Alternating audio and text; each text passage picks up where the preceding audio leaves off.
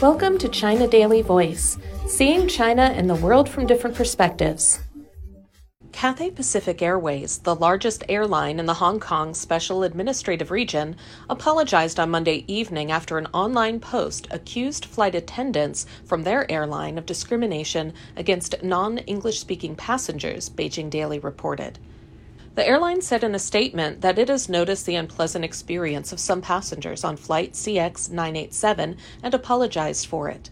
The statement read Cathay Pacific, which has been devoted to offering high quality service to passengers, attaches great importance to this incident. We have contacted concerned passengers for further information about the incident and will investigate and handle the case seriously. At the end of the statement, it apologized again for any inconvenience caused by the incident. The alleged discrimination was posted on social media on Monday. The writer, who is fluent in Mandarin, English, and Cantonese, described in the post below how the flight attendants kept complaining in English and Cantonese about passengers who didn't speak English well when taking flight CX 987 on Sunday.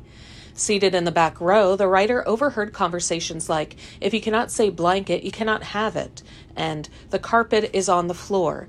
A voice recording of the incident was shared by the writer in another post.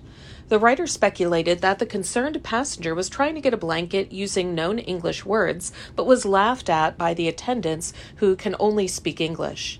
The writer also mentioned another passenger was answered abruptly when inquiring about how to fill out the landing card.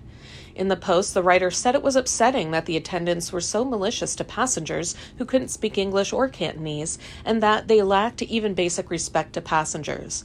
The writer reported the behavior to the chief steward before leaving the plane and would also make a formal complaint about it. That's all for today. This is Stephanie, and for more news and analysis, buy the paper. Until next time.